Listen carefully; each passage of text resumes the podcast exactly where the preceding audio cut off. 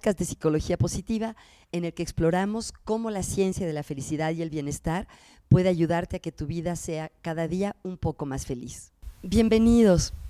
Hoy estoy muy contenta, a pesar de la tristeza que nos embarga en la Ciudad de México y en el país. Eh, de todas maneras, me alegra tener hoy a una persona que ustedes saben que aprecio mucho porque ya ha sido invitada en otra ocasión, mi querida amiga y colega Claudia Morales Cueto. Pensé en invitar a Claudia, desde hace tiempo quería volverla a invitar porque ella es especialista en temas que me parecen fascinantes dentro del mundo de la psicología positiva, como son las fortalezas de carácter, el mindfulness o atención plena y también es una persona que sabe mucho de cuestiones de espiritualidad. Esto espiritualidad lo podemos considerar como parte o no de la psicología positiva, es otro totalmente otro ámbito, pero se han estudiado sus, sus efectos en la vida. Entonces la tenía en mi lista de gente que, a quien quería volver a invitar, pero ahora, después del sismo, del terremoto terrible que hemos vivido en la Ciudad de México, pensé especialmente en ella y en cómo los temas con los que ella trabaja, como las fortalezas, como la atención plena, pueden ayudarnos a sobrellevar o a reponernos después de un evento así. Eh, perdón, estuvo muy larga la introducción, Claudia, pero bienvenida. Muchas gracias, Margarita. Pues sí, estos días han sido sorprendentes para nosotros. Eh, pues yo realmente me quedé un poco en shock, quizá como muchos, y de que haya sido el, terremoto el mismo día del aniversario del, sismo de 85. Sí, ¿verdad? Donde tantas personas perdieron la vida. O sea, realmente, ¿cuál es la probabilidad de, que algo así suceda? Y al mismo tiempo, pues eh, también estoy muy inspirada viendo que que los mexicanos salimos a las calles a ayudar como podemos, eh, que a pesar de que nos quejamos muchísimo del gobierno y de todo lo que está sucediendo, al final de cuentas, cada pequeña acción cuenta y creo que, pues ves que hemos visto que en los índices de bienestar global, México siempre está muy bien calificado en todo lo que tiene que ver que, con las relaciones. Así es. Con que si yo tengo un problema, sé que alguien me va a ayudar.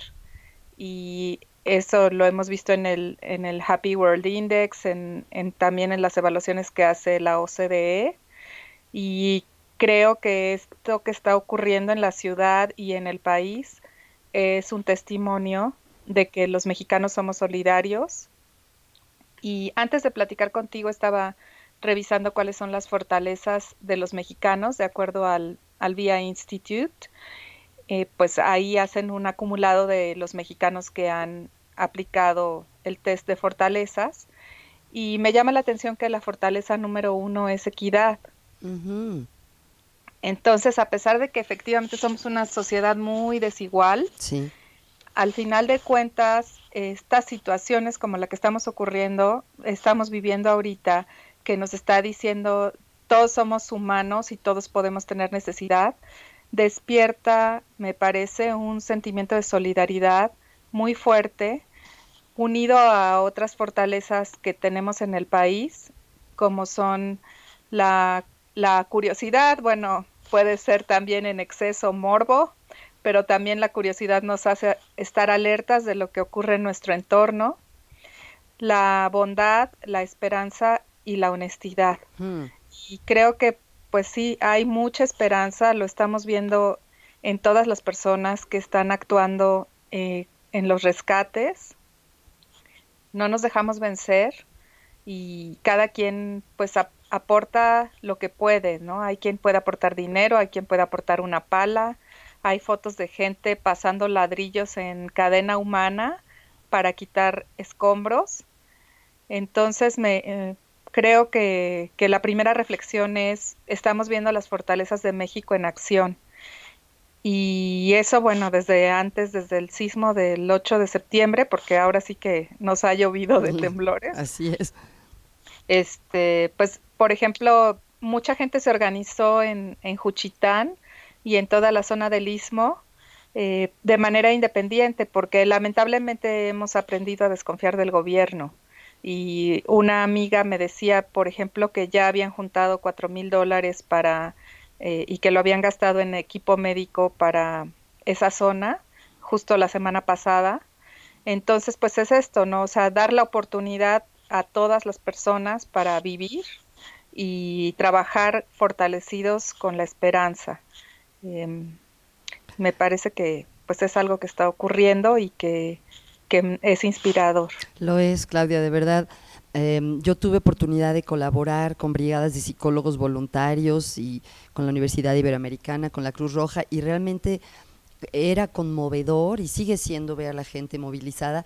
Estas cadenas que dices con las que las personas descargaban camiones de cuatro toneladas y media en unos minutos, porque era una cadena larguísima, varias vueltas a la manzana donde está la Cruz Roja de voluntarios, la gente que se acerca espontáneamente, hace comida en su casa y trae sándwiches y arroz y lo que pueda para ayudar a los brigadistas.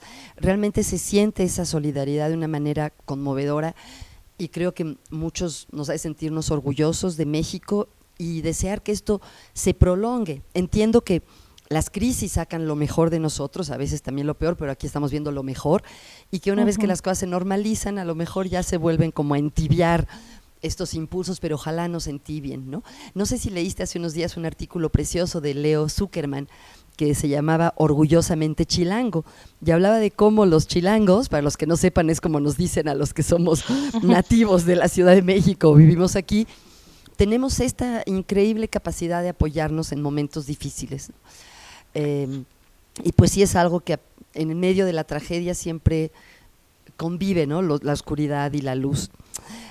En fin. Sí, y también pues justamente em, me llamaba la atención porque sí sí tiene razón en lo que dice, que los chilangos somos individualistas y él no lo dice, pero yo pienso que a veces también un poco rudos, eh, tenemos prisa y tenemos un objetivo en mente, ¿no? Entonces eh, podemos ser muy groseros en el tráfico, eh, un poco déspotas con las personas que nos atienden si tenemos prisa y sin embargo en esta situación pues hay como una solidaridad que hace que, todo el mundo salga de su piloto automático y piense qué es lo que puede hacer. Mm. Y justamente este me parece que hablando de mindfulness y fortalezas, pues mindfulness es poner atención al momento presente. Exacto, no estar en piloto automático, ¿verdad? No estar en piloto automático. Entonces este fue como,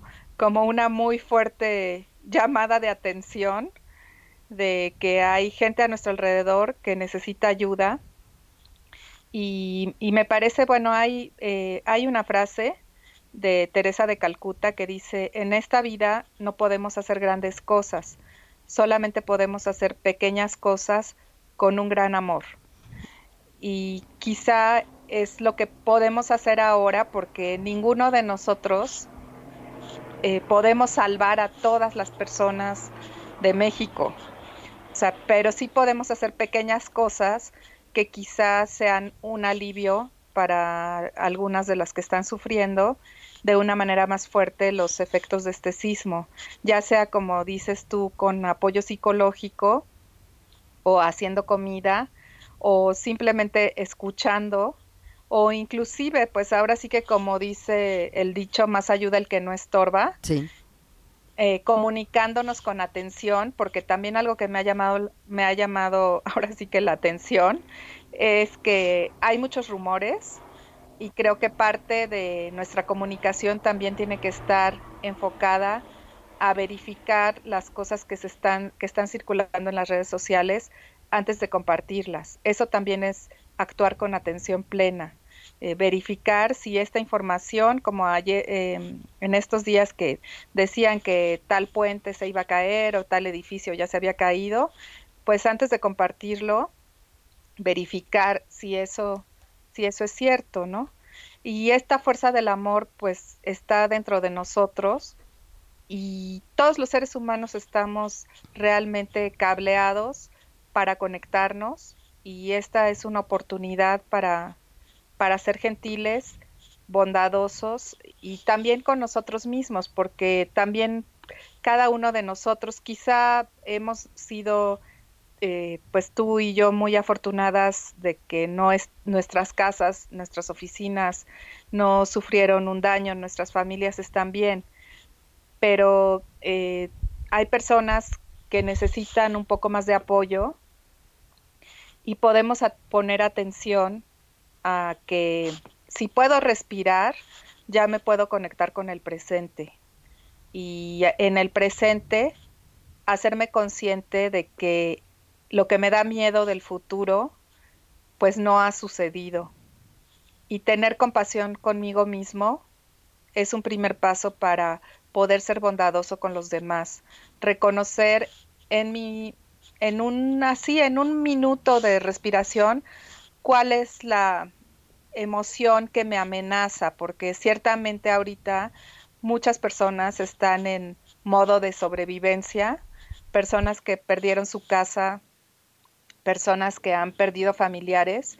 Entonces, pues no se trata de que con mindfulness vamos a evitar esas emociones negativas, sino hacerlas conscientes y, reconocer pues que tengo enojo, tengo miedo o tengo mucha tristeza, pero con la respiración contactar en que en este momento eh, estoy presente y aunque reconozco este miedo o este enojo o esta tristeza, tengo también fortalezas que me permiten seguir vivo y me permiten pensar cómo construir un mejor futuro, aunque ahorita mi presente no sea el mejor.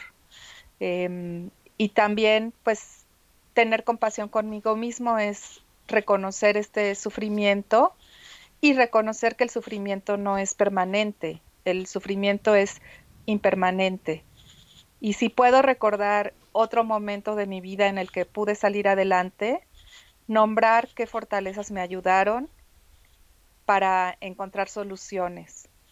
Recordar a quienes me están ayudando o quienes esperan ayuda de mí como vimos para los mexicanos, sí son muy importantes las relaciones interpersonales, valoramos mucho a las personas, a la familia, y esta fuerza de la familia también puede ser un gran motivador para salir adelante.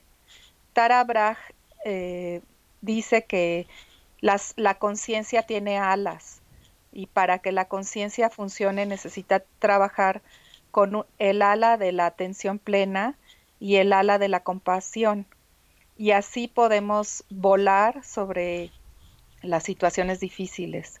Si trabajamos con atención y trabajamos con compasión, ya sea con nosotros mismos o con los demás. Ay, qué bonito todo esto que, has dicho, Claudia. Me gustaría ahondar o pedirte que ahondaras en algunas de estas cosas. Por ejemplo, dijiste que si puedo respirar, me puedo conectar con el presente. ¿Nos podrías explicar un poquito más de esto y no sé, ¿podríamos hacer un breve ejercicio que tú nos guíes en esta conexión con la respiración? Sí, podemos hacerlo. Primero cuéntanos y eh, luego lo hacemos. Pues mira, lo que pasa es que para poner atención necesitamos siempre un ancla, algo que, que no me distraiga o que me ayude a, a, pues eso, a amarrarme a la hora. Y la respiración es la mejor ancla porque nadie puede respirar para mañana. nadie puede ahorrar respiración, ¿no? Y decir, no, pues es que invertí mi respiración y ahora la uso, ¿no? O sea, necesitas respirar en, el, ahora, en el momento. Eh, y nadie puede respirar por ayer, o sea, es algo que tienes que hacer en el presente. Entonces, eh, por eso la respiración funciona como un ancla muy efectiva y también cuando empezamos a practicar la meditación, nos damos cuenta que nuestra respiración cambia según nuestros estados emocionales, porque hay una respuesta fisiológica cuando tenemos una emoción que nos altera, cambia el ritmo de la respiración. Por ejemplo, cuando estoy enojado, mi respiración es muy rápida y corta, no, no baja hasta el fondo de mis pulmones. Cuando estoy relajado, mi respiración es más pausada y más profunda. Entonces la respiración también me ayuda cuando me conecto con el, con el presente por medio de la respiración hago un primer contacto sobre cómo estoy en este momento. Me hiciste recordar cómo muchas veces se usa como ejemplo cómo respiran los bebés. Si alguno tiene la suerte de tener un bebé en su vida ahorita, los bebés les pones la mano en la pancita y cuando respiran les sube y, le baja, y les baja la panza, porque efectivamente se llenan completamente al respirar, ¿no? Sí, sus respiraciones son muy profundas. Y entonces, bueno, la respiración nos ayuda a conectarnos al presente y esto nos ayuda a ver que, eh, por ejemplo, puede ser que nuestra situación no sea la ideal, que esté sufriendo, que tenga dolor, que esté en un hospital, inclusive que esté en un funeral. Ay, qué horror. Hay momentos muy dolorosos en la vida, pero aún en esos momentos yo puedo conectarme con mi presente y respirar. Y si respiro, pues ahora sí como dice el dicho, pues mientras hay vida hay esperanza. Puedo respirar y como mencionaba, contactar con las emociones que tengo, sea tristeza, sea enojo, frustración, eh, miedo de que, por ejemplo, cuando vivimos en las zonas sísmicas nos da mucho miedo que haya una réplica, ¿no? Entonces, contactar con eso y darme cuenta que en este momento lo que tengo miedo no está ocurriendo y eso me ayuda a tranquilizarme. Y después eh, pues ya puedo evocar las fortalezas que conozco o que he identificado en mí para pensar en nuevas soluciones a lo que me está preocupando. Claudia, para, nuestro, para las personas que nos escuchan, ¿podrías brevemente hacer un listado de algunas de las fortalezas de carácter a las que te estás refiriendo? ¿Cuáles son? Pues si quieres podemos hacer la meditación. Ah, muy bien. Este, y, ahí yo creo que, van a quedar listadas ah, y si no hacemos una recapitulación al final. Fantástico. Debo advertir a las personas que nos hacen el favor de escucharnos que nos acompañen a hacer esta meditación siempre y cuando no estén manejando o realizando una actividad que requiera que estén concentrándose en esa actividad. Si está usted usando una herramienta eh, peligrosa o si está manejando, no haga la meditación, pero si está en su casa o alguien más está manejando, lo invitamos a seguir estas invitaciones de Claudia. Gracias, Margarita. Bueno, pues eh, los voy a invitar a que en este momento nos sentemos, si es que podemos, o, parados, eh, pensemos en nuestra respiración, respiramos profundamente y soltamos el aire con suavidad. Vuelvo a respirar profundamente. Y en este momento simplemente uso mi mente, mis los ojos de mi mente para observar mi respiración y me doy cuenta que es una marea, un fluir que no para que está conmigo día y noche. Me hago consciente de mi respiración en el momento presente, como quiera que ésta sea. Y cada vez que me distraiga, porque la mente se inquieta y al cerebro le gusta la novedad, cuando me distraiga voy a regresar a mi respiración. En un primer momento vamos a usar la fortaleza de curiosidad para observar cuáles son los pensamientos que vienen a mi mente en este momento. Te invito a que veas estos pensamientos como pájaros que están cruzando el horizonte. Quizá estás preocupado por alguna persona, hay una situación específica que te causa dolor o tienes un sentimiento de pérdida.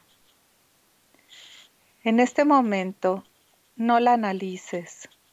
Simplemente toma nota de esta situación y déjala pasar. Y vuelve a tu respiración. Observa tus pensamientos con curiosidad, apertura y aceptación. sin analizarlos y volviendo a tu respiración.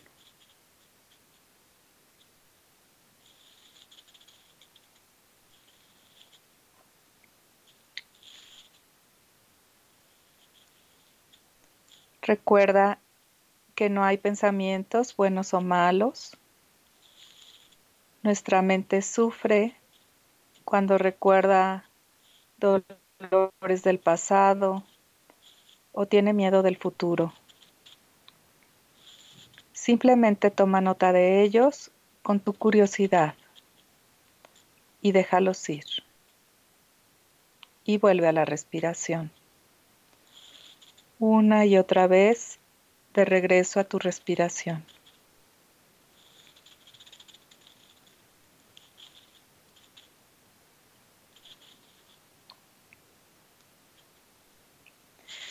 Ahora te voy a invitar a que usando la fortaleza de autorregulación, te centres en una pequeñita parte del cuerpo por donde entra y sale el aire las 24 horas del día. Esas son tus fosas nasales. Entre tus fosas nasales y la punta de la nariz hay un triángulo, se forma un triángulo. Toda tu atención, céntrala en tus fosas nasales. Observa con curiosidad, apertura y aceptación cómo entra y sale el aire por tus fosas nasales. Y si tus pensamientos te distraen, regresa a esta pequeña parte del cuerpo, el triángulo que forman tus fosas nasales con la punta de tu nariz. Toda tu atención está en tu respiración en esta zona del cuerpo. Usa tu curiosidad para identificar la temperatura del aire, los olores, el ritmo de tu respiración. Descubre tu respiración con mente de principiante y respira.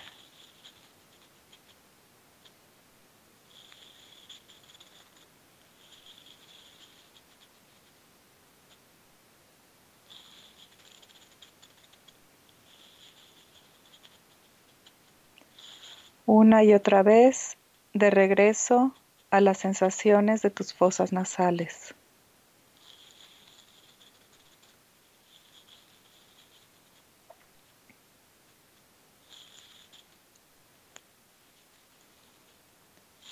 Y ahora vuelve a respirar con mayor profundidad y elige utilizar tu fortaleza de perspectiva. Con esta respiración profunda, trata de sentirte un todo con tu cuerpo.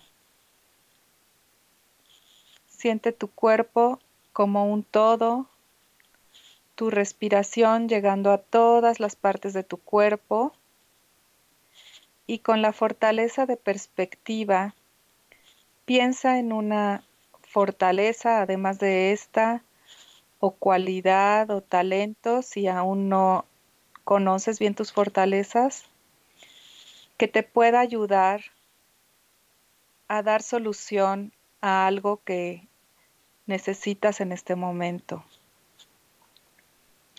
a abordar la situación difícil que has vivido por este sismo.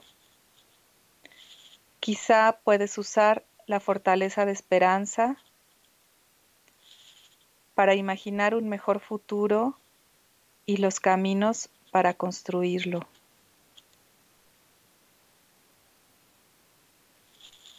Imagínate usando esta fortaleza.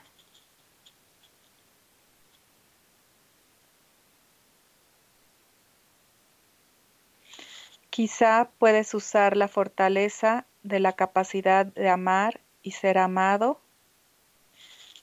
para tener pequeños gestos de amor cotidianos con quienes están necesitando apoyo, solidaridad y cariño. Imagínate amando y recibiendo amor en estas circunstancias.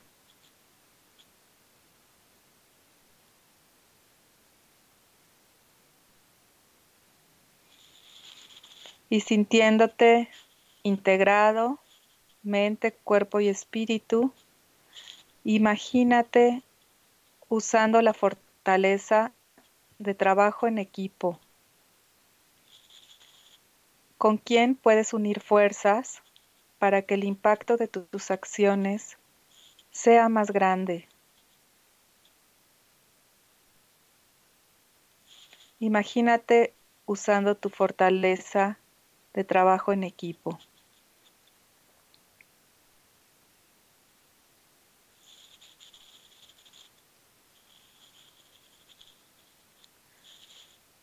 Todo lo bueno que podemos lograr lo hacemos a partir de las fortalezas. Usa ahora tu fortaleza de gratitud para agradecer que estás vivo, que puedes respirar y que puedes construir con tus recursos internos con tu atención unida a tus fortalezas, un mejor futuro para ti y para tu familia.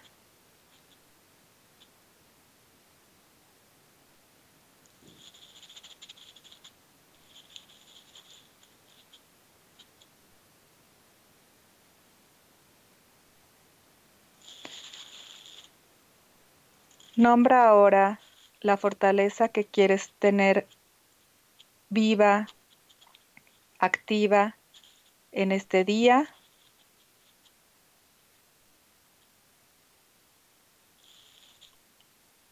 Y cuando te sientas listo, abre los ojos.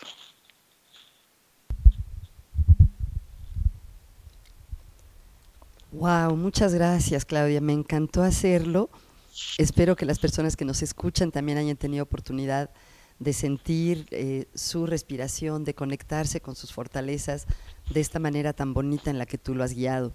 Me encantó realmente poder hacerlo aquí en vivo eh, y que no solo sea teoría, sino sentirlo, ¿no? sentir el efecto, eh, yo diría como pacificador, al menos en mí tuvo ese efecto de paz. Sí, creo que también es importante. Richard Davidson dice que uno de las de las características emocionales del cerebro es la capacidad de tener una perspectiva optimista, que él le llama outlook, y cuando podemos hacer una pausa a pesar del miedo, a pesar de la ansiedad, a pesar del enojo, de la tristeza, podemos hacer una pausa y contactar con nuestros recursos internos, podemos darnos cuenta de que sí hay algo que podemos hacer y activar esta perspectiva optimista, optimista quizá a pesar de la catástrofe, porque definitivamente estamos viviendo una catástrofe. No, no se trata de negar que esto ocurre, pero sí de darme cuenta que a pesar de este dolor y de esta catástrofe, sigo teniendo una fuerza interna. Y me gusta mucho el hashtag que se está usando que se llama Fuerza, Fuerza México hermoso. Sí, y, que pues al final de cuentas nuestros recursos internos y, y aquí la gente, los mexicanos, cada uno tenemos recursos internos que es la atención y las fortalezas para ser más fuerte en nuestro país y para salir adelante unidos. Ay, qué bonito, Claudia. Me gustaría casi casi acabar aquí porque realmente has dicho unas palabras muy hermosas, eh, pero te quería preguntar dos cositas más.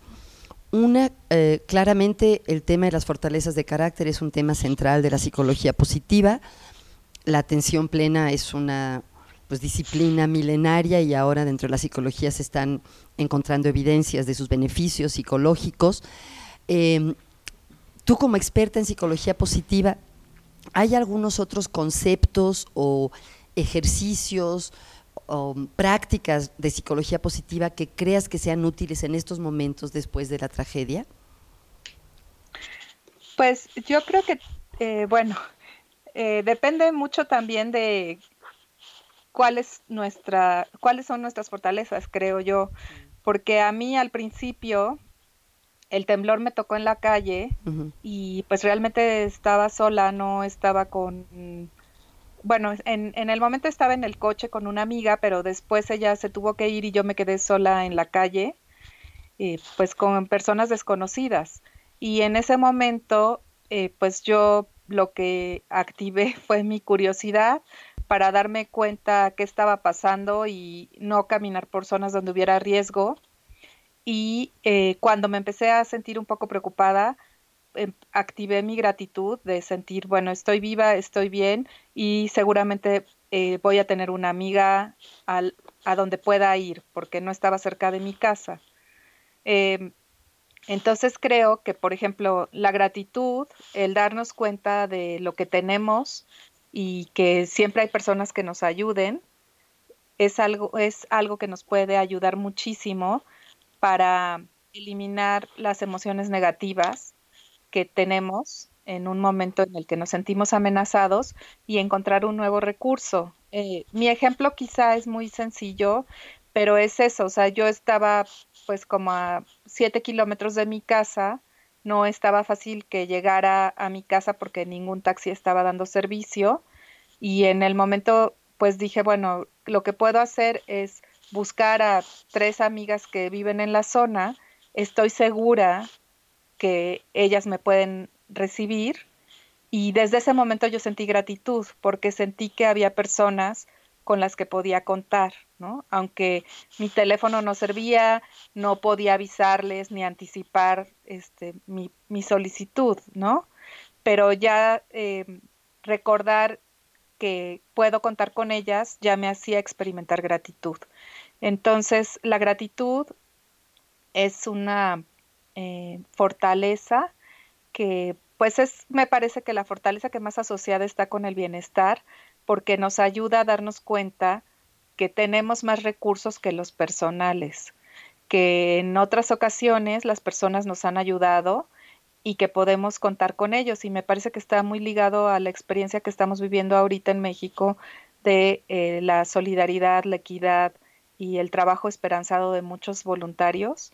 Eh, Creo que a eso podemos corresponder con mucha gratitud y dar gracias todos los días por algo que bueno que hayamos observado o que hayamos experimentado, que hayamos recibido y por las personas que están bien, las personas que nos muestran eh, su fuerza.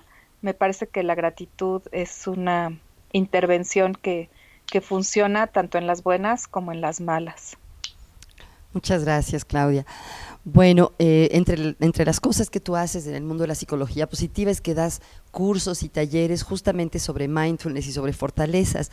La gente que quisiera saber más sobre tu trabajo, saber sobre tus cursos, ¿cómo puede encontrarte?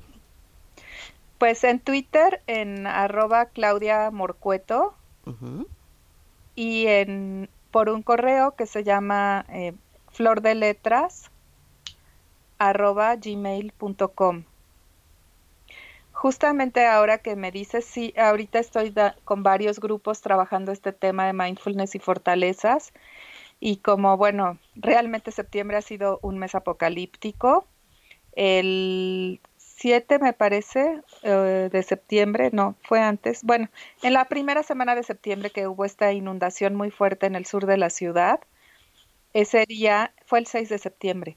Yo di un curso de mindfulness en unas oficinas que están en Cuicuilco y eh, salimos, cuando salimos ya se había desatado una tormenta como que habían abierto todas las llaves del cielo.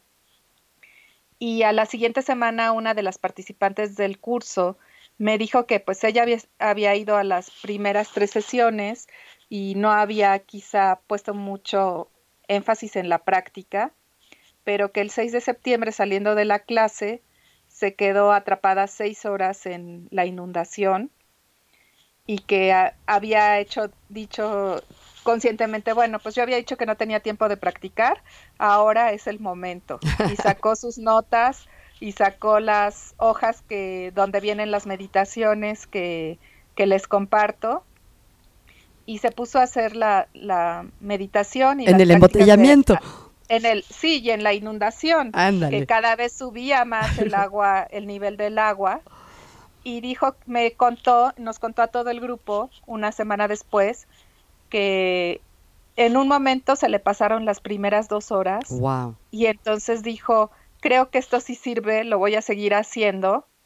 Y realmente me inspiró mucho su testimonio porque dijo que que el haber estado en el presente le ayudó a no tener miedo de lo que podía pasar, a no estar desesperada por llegar a su casa, a controlar el enojo que uno puede sentir al estar en una situación así y que cuando llegó a su casa pudo llegar eh, alerta, presente y tranquila. Y al día siguiente que tembló, volvió a acordarse con sus hijos de estar en el presente y estando en el presente pudo darles a sus hijos calma y tranquilidad en lugar de sentir el pánico que nos puede despertar un temblor. Entonces, em, realmente dentro tenemos recursos internos que nos hacen muy fuertes y lo importante es estar conscientes de ellos y usarlos. Muchas gracias, Claudia. Qué bonito testimonio. Gracias nuevamente. Y para los que quieran conocer más el trabajo de Claudia, en Twitter está como arroba, ah, perdón, arroba Claudia Morcueto, de Morales Cueto, o su mail es flordeletras arroba gmail.com. Gracias nuevamente, Claudia. Gracias a ti, Margarita. Que estés muy bien. Si te gustó este podcast, por favor compártelo con tus amigos, suscríbete y si puedes, ponnos una calificación. Como es un podcast nuevo, mucha gente no lo conoce y cuando las personas están buscando podcast, se fijan mucho en la calificación que tienen. Nos ayudaría muchísimo si en iTunes le pones una calificación o si le das like en alguna otra plataforma. Muchas gracias.